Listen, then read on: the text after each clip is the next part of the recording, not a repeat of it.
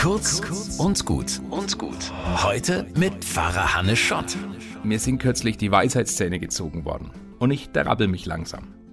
Die Weisheitszähne heißen ja so, sagt Google, weil sie erst mit 25 bis 30 Jahren durchbrechen. Früher war das schon ein gehobeneres Alter, hoffentlich voller Würde und Weisheit. 25 bis 30 ist vielleicht ein bisschen blauäugig gedacht, aber ab 60 dürft's doch eigentlich gelingen, habe ich gedacht.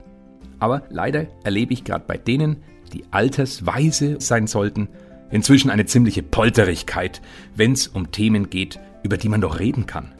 Gendern, beleidigende Begriffe vermeiden, Klimamaßnahmen, Asylpolitik. Warum gleich losschimpfen? Ob die ganze Biografie zusammenbricht, wenn man sich eingesteht, dass manche Begriffe von früher rassistisch und beleidigend sind?